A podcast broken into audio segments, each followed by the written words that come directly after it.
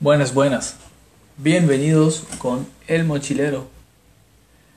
Oggi andiamo in Piemonte, una regione italiana montuosa dal clima continentale moderato, con estati calde nelle zone pianeggianti. Ci sono vitigni conosciuti come il Barbera, il Nebbiolo, ma è anche la regione del Moscato d'Asti. Il Moscato d'Asti è un vino frizzante con aromi di mela, di pesca e di albicocche. Oggi abbiamo una bevanda alcolica un po' speciale. La nostra bevanda è una grappa, un distillato elaborato con le vinacce del Moscato d'Asti.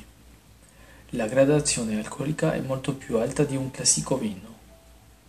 Di solito si produce la grappa per non buttare via le vinacce. Possiamo trovare versioni più economiche da consumare in famiglia, in casa oppure distillati di alta qualità per i ristoranti. Il nostro distillato è trasparente, con lacrime forti per l'alta gradazione alcolica.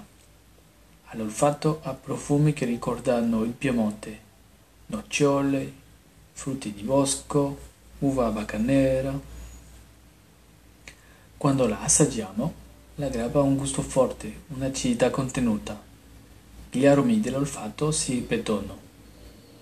Un'ottima bevanda che io consiglio di bere abbastanza fredda dopo pranzo o con il caffè come il caffè corretto o anche abbinarsi con una torta al cioccolato. Hasta pronto con el mochilero.